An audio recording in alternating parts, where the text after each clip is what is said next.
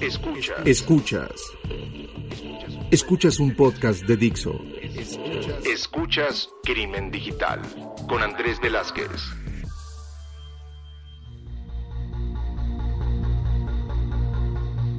¿Qué tal amigos? Bienvenidos a esto que es Crimen Digital, su podcast de delitos informáticos, ciberseguridad, todo lo que tiene que ver con el cibercrimen.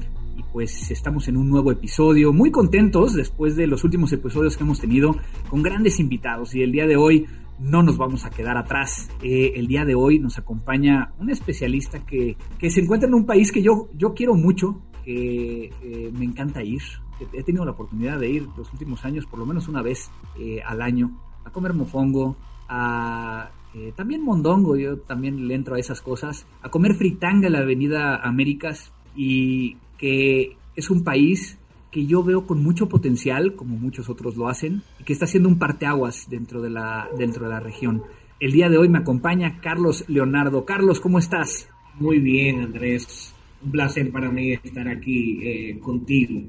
Al contrario, al contrario. Bueno, Carlos, como lo hacemos aquí en Crimen Digital, quisiera llegar a que, a que nos platicaras un poquito qué es lo que haces, cómo es que llegaste a este lugar, pero también cómo te iniciaste en el tema de ciberseguridad. Y creo que es un tema que nos permite llegar también a compartir para aquellos que nos están escuchando y que se animen a meterse a este tema. ¿Cómo empezaste? Respondiendo a la primera pregunta, que sobre qué hago, hago de todo.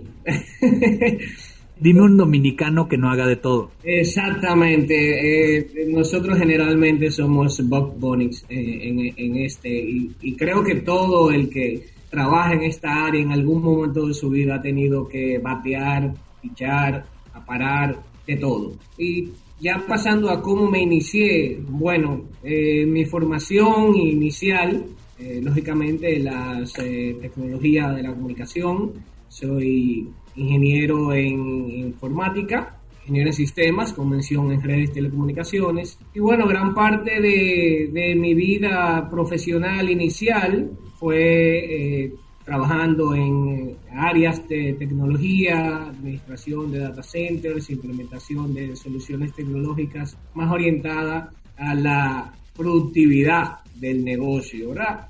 Ya al pasar de los años, entonces explorando un poco más el área de la seguridad de la información, cuando todavía no, no teníamos el nombre chulo de ciberseguridad y hablábamos más de, de seguridad de la información.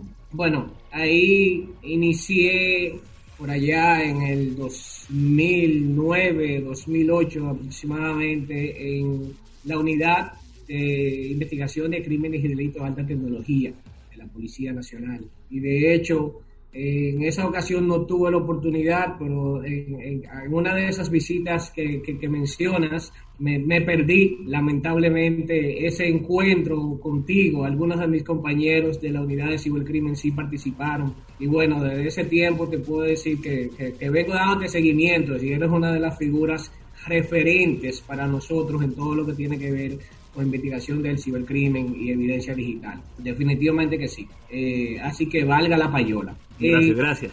Eh, desde ese tiempo, bueno, inicié trabajando en esa unidad de investigación de cibercrimen, me he formado como analista forense digital, he tenido oportunidad de trabajar en todo tipo de investigaciones, desde pornografía infantil, fraude financiero, estafas, hacking y todo lo que eh, definitivamente eh, vemos en todos los países de la región.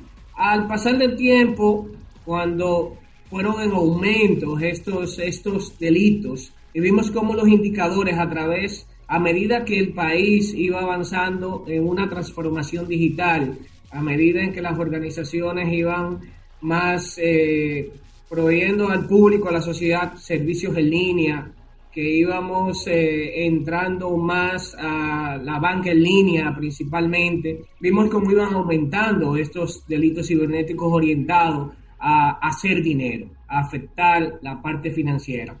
Y al ver esto, siempre me preguntaba cada vez que trabajaba un caso y al final lográbamos alguna condena producto de la investigación eficiente y del trabajo limpio de, ese análisis forense, yo decía, bueno, pero probablemente no siempre necesitamos llegar a este punto. O sea, eh, estamos muy enfocados en la persecución, en la investigación, pero ¿qué estamos haciendo de cara a la prevención, de cara a establecer controles que disminuyan la cantidad de casos que llegan a este punto? Y ahí es donde entonces se comienza a colaborar en una comisión nacional. Sé que en algún momento tuviste en el programa también a, a nuestro amigo César Moliné, que también ha formado parte de todo este equipo que de hace algunos años ha venido trabajando en todo lo que es la ley de, de, delitos cibernéticos y la Estrategia Nacional de Ciberseguridad. Y bueno, ahí comienza a colaborar en el desarrollo de la Estrategia Nacional de Ciberseguridad eh, y de la, la, elaboración de ese plan de acción eh, nacional, que contemplaba, lógicamente, la creación de un Centro Nacional de Ciberseguridad, de un equipo nacional de respuesta a incidentes, orientado tanto a la respuesta al incidente, pero principalmente en la prevención y al establecimiento de, medidas, mejores prácticas, regulaciones y controles en todo lo que es el Estado eh, dominicano. Entonces, a partir de ese momento, ya luego que teníamos todo en papel, documentaciones, llegó el momento de hacer esto eh, realidad. Y bueno, nos eh, iniciamos en un proceso de, darle vida a todo esto y es donde se crea el Centro Nacional de Ciberseguridad y el equipo de respuesta a incidentes, donde he tenido el honor de ser el, el primer director del equipo nacional de respuesta a incidentes en la República Dominicana. Y bueno, de ahí hacia acá la historia también ha sido un poco larga, tratando de crear esa cultura de ciberseguridad a nivel nacional, eh, creando también esos, esa alineación, esas alianzas público-privadas que definitivamente son la clave para poder llegar a donde estamos al día de hoy, a donde todavía nos falta llegar, de hecho. Tres años eh, en esta, en respuesta a incidentes, en, en, esta, en este CERT, y que te ha tocado ver de todo, ¿no? Este, a lo mejor me gustaría entrar un poquito en, ese sentido de, los incidentes y que a final de cuentas creo que tú y yo entendemos claramente que a nivel mundial estamos pues, enfrentándonos a las mismas cosas. Pero ¿ves alguna particularidad con los tipos de, incidentes que estás viendo dentro de tu país? Mira, eh, sí, definitivamente tenemos que dividir o, o vamos a decir relacionar lo que por muchos años hemos venido viendo orientado a los eh, delitos, a los ciberdelitos, que no ha sido más que los delitos comunes que se han trasladado a la era digital, utilizando otros medios. Así iniciamos, persiguiendo esos delitos que anteriormente las estafas se cometían en la calle, en el mundo físico, por ejemplo, y hoy en día se están haciendo a través de las plataformas digitales. Eso lo seguimos viendo igual. Ahora, sí, definitivamente luego de haber creado ese equipo de respuesta a incidentes, donde hemos fomentado la notificación oportuna, donde hemos fomentado que se establezca esa apertura del equipo de respuesta a incidentes hacia las instituciones gubernamentales, que son principalmente nuestra comunidad atendida, nos ha permitido ver otros tipos de conductas que sí eh, han existido por muchos años en todo el mundo, pero no estamos teniendo la visibilidad de la misma. Eh, hoy en día hemos establecido un proceso primero de diagnóstico, de conocer cuál es nuestro nivel de ciberexposición, conocer cuál es esa superficie de ataque y identificar también cuáles son esas principales vulnerabilidades que tienen nuestros servicios digitales, principalmente los de gobierno. Y a través de eso hemos podido eh, detectar muchos eh, eventos, no vamos a decirle incidentes, porque no todos, gracias a Dios, logran materializarse, pero sí muchos eventos que anteriormente no teníamos la visibilidad y eso nos ha permitido poder tomar eh, medidas, vamos a decir así. sí, con los últimos eventos recientes de carácter internacional, por ejemplo, las vulnerabilidades recientes de Change, los eh, ataques recientes de SolarWinds. Hace unos años veíamos estas noticias en los periódicos internacionales y vamos a decir que teníamos la mentalidad de que aquí no pasa, hoy en día nos hemos dado cuenta, óyeme, pero esto está pasando y está teniendo impacto a nivel internacional. Vamos a ver qué tal estamos al interno, a ver si realmente esto nos está afectando. Y hemos tenido oportunidad de ver indicadores de compromiso relacionados con estos eventos, con estas amenazas que nos han permitido tomar acciones concretas. Sí, en muchos de los casos llegan a materializarse, eh, tenemos un proceso de, de respuesta ante estos. Hemos visto cómo ha aumentado significativamente los eventos y los ataques de ransomware.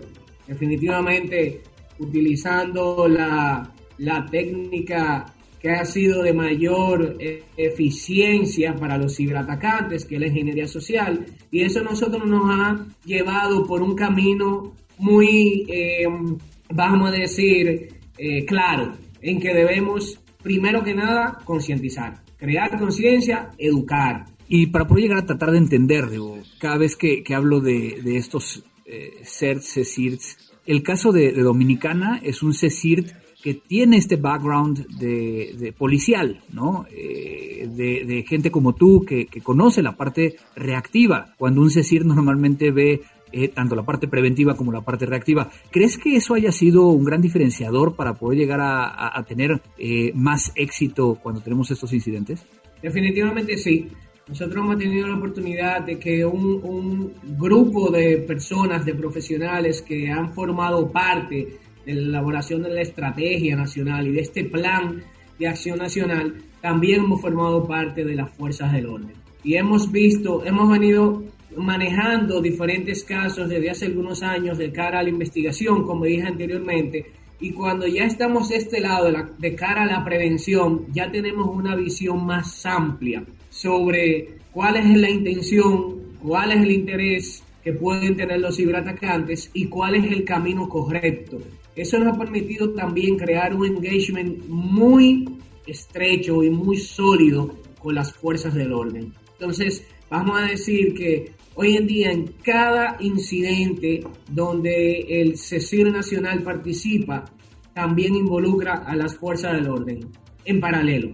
De los cinco componentes que tiene cada investigación, el quién, cómo, cuándo, dónde y por qué. El CECIR Nacional se encarga de gestionar el incidente sobre cómo, cuándo y dónde. Y le damos la participación a la fuerza del orden para identificar el quién y por qué. Y ese trabajo en conjunto es lo que nos ha permitido poder, eh, primero, tener más éxito y segundo, tener más visibilidad de cuáles son esas metodologías. Me llama mucho la atención y a lo mejor voy a hacer unas preguntas muy puntuales que a lo mejor nos, sirven para entender qué es lo que estamos haciendo mal en otros, en otros países. ¿Cómo le hacen precisamente cuando ustedes identifican algún incidente en la parte pública, ¿no? O sea, que no tienen realmente un, un aviso. O, o en casos donde sí tienen el aviso, digo, entendería yo que hay ciertos delitos o presuntos delitos que se tienen que perseguir de oficio, pero habrá otros que a lo mejor pues no se pueden llegar a perseguir de oficio, es necesario iniciar una, una denuncia. Y en, ese, en esos casos,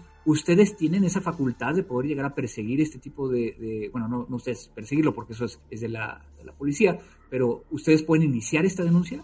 En algunos casos sí. Y mira, ya que lo mencionas, de hecho nosotros, nuestra legislación no permite o no establece que esos delitos sean perseguidos de oficio. Y eso es una de las cosas que estamos corrigiendo en este momento. Nosotros estamos desde el Consejo Nacional de Ciberseguridad, eso es otro de los factores que ha permitido tener más éxito. El Centro Nacional de Ciberseguridad no solamente depende del Poder Ejecutivo, sino que está conformado por un consejo está compuesto por las principales instituciones que tienen incidencia en el tema, tanto del punto de vista de tecnología como del punto, tanto en el aspecto eh, de seguridad pública y nacional. Y me refiero a que está compuesto por Ministerio de Defensa, eh, Departamento Nacional de Investigaciones, Policía Nacional, Procuraduría, eh, la Oficina Presidencial para las Tecnologías de Telecomunicaciones, Que es el Instituto Nacional de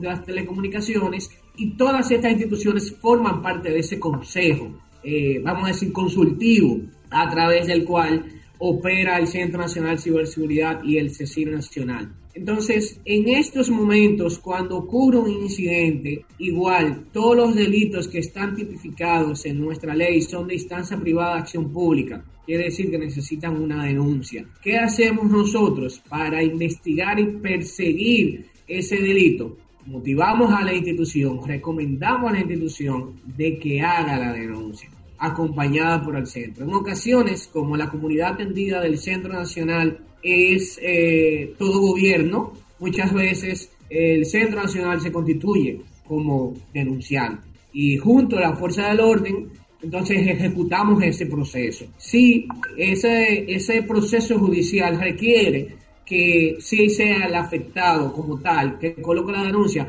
hemos tenido bastante participación de las organizaciones en ese sentido. Generalmente las, las instituciones afectadas acceden a realizar este proceso para poder llegar a un resultado positivo. Qué interesante, porque entonces no se vuelve un CERT eh, académico, no se vuelve un CERT que está recopilando información y compartiendo, eh, se convierte en un, un, CECIRT, en este caso, accionador, ¿no? Y entonces tienes un, un resultado al, al, respecto, ¿no? Muy interesante eh, en ese sentido. Obviamente, Dominicana ha estado en el ojo de muchos, precisamente por ser uno de los que más está haciendo en temas de modificaciones en su ley, las reformas, eh, la implementación realmente del convenio de Budapest, este convenio de cibercriminalidad del Consejo de Europa, que precisamente nos permite llegar a tener una homologación entre diferentes países. ¿Qué nos puedes llegar a platicar un poquito de, ese proceso y, lo que te tocó vivir? Bueno, como te mencioné, desde mi participación en las fuerzas del orden, de hecho, yo eh, hoy en día, además de, de dirigir el CECIL Nacional, también manejo el punto de contacto de intercambio de información evidencia digital del convenio de Budapest. Yo manejo el punto, el punto de contacto de, por parte de la policía, ese punto de contacto de la red 24-7. Eh, nosotros en la región fuimos el primer país en formar parte eh, del convenio. De hecho, recientemente, eh, hace unos días, República Dominicana fue seleccionada para ser uno de los vicepresidentes de la, de la región para elaborar el protocolo de intercambio de información, el protocolo de, de cibercrimen por las Naciones Unidas.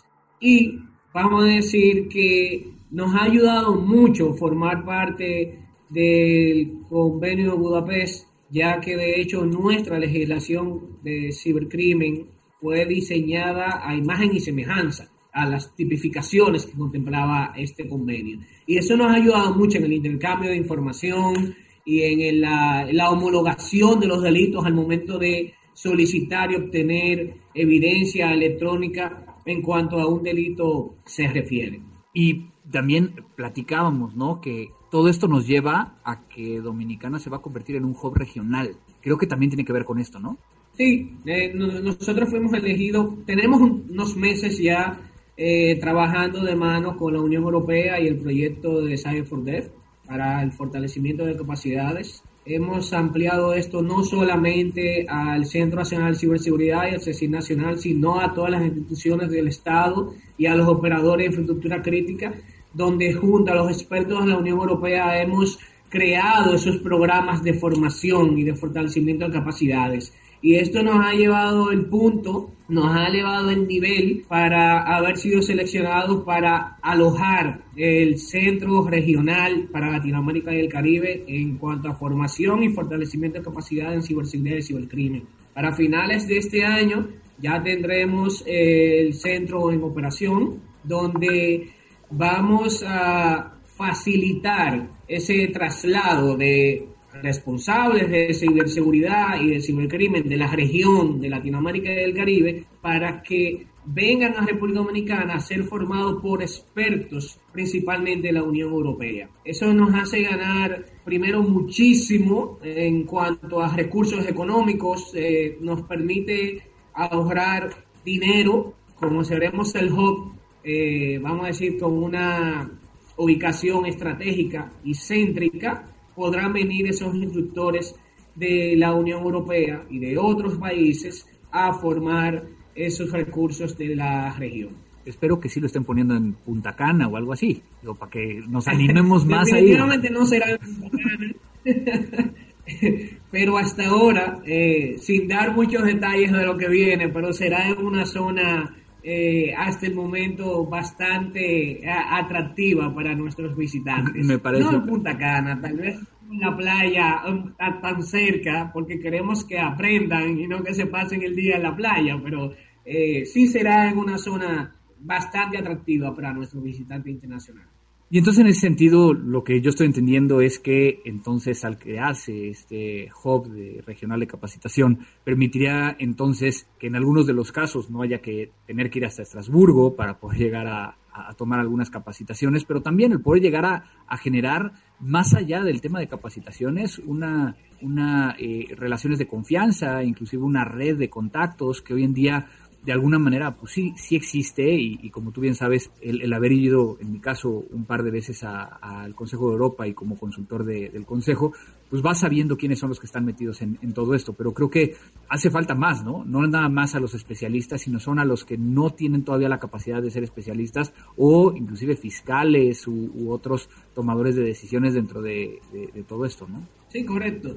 Eh, de hecho, tenemos varios programas de formación que van desde la formación técnica, eh, la formación de normas, procedimientos, policymakers, hasta la formación de jueces y fiscales. De hecho, nosotros estamos promoviendo crear ese, ese tribunal especializado en crimen y delito de alta tecnología. Tenemos una gran cantidad de fiscales ya. Uno de los primeros retos que, con los que tuvimos que lidiar hace unos años es que Teníamos una unidad de investigación de cibercrimen muy capacitada, especializada y dando muy buenos resultados para la investigación y la persecución, pero al momento de realizar un proceso judicial, nos topábamos con que los jueces y fiscales no tenían ese nivel de conocimiento técnico ni ese nivel de conocimiento sobre esas conductas suficientemente amplios para lograr tener una condena apropiada, para entenderlo. Entonces, desde hace unos años, precisamente a través del programa de Glacy Plus de la Unión Europea y junto al Consejo de Europa, hemos podido formar más de 2.000 fiscales y jueces en materia de ciberseguridad y de ciberdelitos. Es decir, que ya es mucho más fácil para el perito presentarse como, propiamente dicho, como perito ante un proceso judicial, porque ya los jueces y fiscales entienden la conducta y entienden eh, el escenario del que estamos hablando, que ya no es el mundo físico, sino es el mundo digital. Y ha sido un, algo que ha aportado bastante valor para poder tener condenas efectivas. ¿Y, qué viene hacia adelante para no solo para la República Dominicana, sino para específicamente el CECIRT? Y, es una pregunta un poco abierta, pero que también nos permite llegar a, ver que ustedes tienen un plan, ¿no? Y yo lo trato de comparar con otros países donde tengo eh, la oportunidad de trabajar y, me llama mucho la atención de, de Dominicana. ¿Qué tienen para adelante? Nosotros estamos actualmente muy enfocados en seguir fortaleciendo las relaciones internacionales. La cooperación es la clave para poder tener resultados más efectivos. Estamos muy enfocados en desplegar campañas nacionales de concienciación y de educación hacia los usuarios finales, principalmente hacia los colaboradores de las instituciones gubernamentales, también orientadas hacia los padres, educadores, a los niños, niñas, adolescentes. Estamos tratando de desarrollar recursos en línea para Primero, por un lado, para poder agilizar esos procesos de denuncia. Hay muchas personas que probablemente están siendo víctimas eh, de muchos de estos delitos y no conocen o no entienden cómo pueden efectivamente denunciar este tipo de cosas y estamos desarrollando hoy en día canales para agilizar estos procesos, así como también enfocándonos muy directamente en la prevención, en la, elaboración y la ejecución de campañas de prevención y educación. Recientemente eh, terminamos de eh, desarrollar la Estrategia Nacional de Educación y de Concienciación, donde hemos eh, realizado esos acercamientos no tanto con las entidades públicas, sino también con los centros educativos privados, asociaciones de universidades, asociaciones de colegios, con los ministerios de educación, tanto básica como de educación superior, donde estamos desarrollando los programas académicos para que se inserten en los pensum obligatorios fijos en cada uno de esos niveles, desde la educación básica hasta la superior.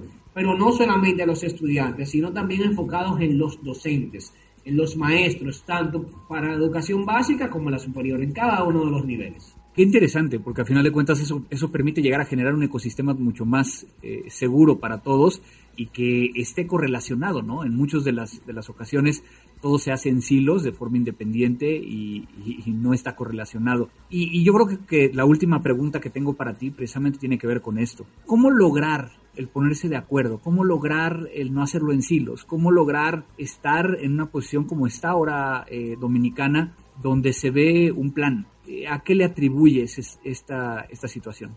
Yo diría que la clave ha sido ser transparente y fomentar la confianza. Siempre que exista confianza y que las entidades demuestren, las entidades que vamos a decir que llevan la antorcha en, en este sentido, demuestren una apertura que no solamente piden recibir, sino que también están dispuestos a dar, a ofrecer todos los recursos que tienen disponibles, esa integración es bastante sencilla. Hoy en día, uno de los, eh, de los mayores pilares en la ejecución, vamos a decir que tiene el, equipo nacional de respuesta a incidentes, es la relación de confianza que tiene con los proveedores de servicio. Hoy en día, esa relación con los proveedores de servicio es sólida, es transparente y muy colaborativa. Parte de nuestro trabajo lógicamente, además de atender y salir corriendo ante los incidentes cibernéticos, es la prevención a través del monitoreo de los eventos de amenaza en nuestro ciberespacio. Y esa relación de confianza con los proveedores de servicios nos ha permitido que inmediatamente identificamos indicadores de compromiso, actividad maliciosa. A través de esa misma relación de confianza, los proveedores de servicios de Internet realizan ese saneamiento de los servicios en línea, de esos enlaces de datos. Nosotros tenemos un proceso periódico eh, y continuo a través del cual pasamos esos indicadores de compromiso a cada uno de los proveedores de servicios y oportunamente realizan el filtrado. Y oportunamente tenemos esa respuesta para detener cualquier actividad de amenaza que nosotros hayamos podido detectar. Increíble. Yo creo que, que, nos vamos con mucho, mucho aprendizaje, ¿no? Y, y, te agradezco mucho que, hayas compartido todo esto que está sucediendo eh, allá en Dominicana. Este, obviamente también felicitarte, ¿no? Porque eh, yo sé que eres uno de los que están más activo haciendo cosas precisamente para que esto mejore y para que esto cada vez tenga un nivel de madurez eh, mayor. Pues, Carlos, muchísimas gracias por venir a, a, a, platicar con nosotros. No sé si tengas algo más que quieras llegar a, a complementar para todos los que nos están escuchando. Bueno, definitivamente sí me gustaría agregar que unos también, algunos, eh, vamos a decir, de las razones por la cual nosotros hemos llegado a tener éxitos, podría decir así, no, no quisiera llamarla que hemos tenido eh, el éxito total, porque nos tenemos mucho camino todavía por recorrer, pero tal vez eh, una de las razones por las cuales hemos tenido cierta estabilidad es por haber contado con el apoyo de las altas autoridades. Nuestras autoridades en el país han entendido la necesidad de, la ciberseguridad, han entendido el riesgo que representa no tener controles, normativas, estándares y buenas prácticas, principalmente en el sector gubernamental. Y todas estas, todas estas labores de elaboración de estrategia, de modificación de leyes, tanto de cibercrimen como de protección de datos y revisión de todas esas normativas de cara a la seguridad de información representan un avance importante y eso nos deja saber que el solo el hecho de que estemos realizando ese proceso quiere decir que contamos con el apoyo de, del alto mando y del Poder Ejecutivo y así lo entienden. Nosotros dentro de unos días, una de las actividades que tenemos ya para la próxima semana es la elaboración de la ejecución de un ejercicio nacional de crisis cibernética, donde los principales actores de todas las instituciones que tienen una alta responsabilidad en materia de ciberseguridad y de operación de, infraestructuras de misión crítica van a participar en ese ejercicio. Y eso no, nos va a permitir entender dónde debemos mejorar y cuáles son las acciones correctas al momento de que tengamos una situación real. Interesante, y más cuando hace algunas semanas escuchamos del caso del Colonial Pipeline en Estados Unidos, infraestructura crítica que afectó completamente a la sociedad. Bueno, Carlos, muchísimas gracias por estar en Crimen Digital con nosotros. Es todo un placer. Espero pronto nos podamos llegar a ver por allá o que, nos veamos por acá, dependiendo de cuál sea la situación, para poder llegar a echarnos una... A mí no me gusta la María Juana, pero bueno, prefiero un roncito, este, y ese sí me lo echo con mucho gusto. Te lo guardo, te lo guardo. Perfecto, muchísimas gracias Carlos. Gracias a ti Andrés. Antes de que se me olvide y que te nos vayas, si alguien quiere llegar a contactarte, ¿cómo puede llegar a hacerlo? Pueden eh, localizarme en LinkedIn, mi nombre, Carlos Leonardo. Igual también me pueden escribir al correo eh.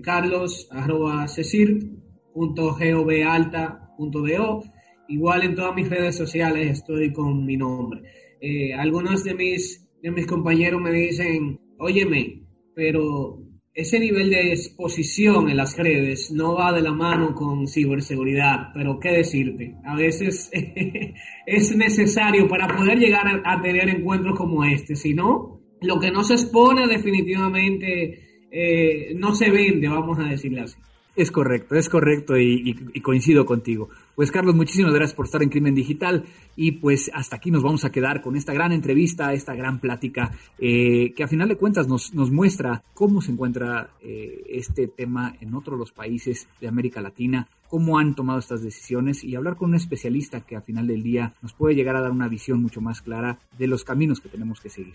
Muchísimas gracias a todos los que nos están escuchando. Gracias a Dixo por la producción, edición de este podcast, particularmente a Vero. Qué bueno que nos estás ayudando en estos temas. No me queda más que pedirles que nos busquen en nuestras redes sociales, arroba crimen digital, crimen digital en Facebook y que nos comenten ¿Qué les parecieron estos episodios? ¿Cómo vamos? ¿Qué temas quieren llegar a platicar? Muchísimas gracias a todos. Que tengan muy buena día, tarde, noche. Y esto fue Crimen Digital. Crimen Digital.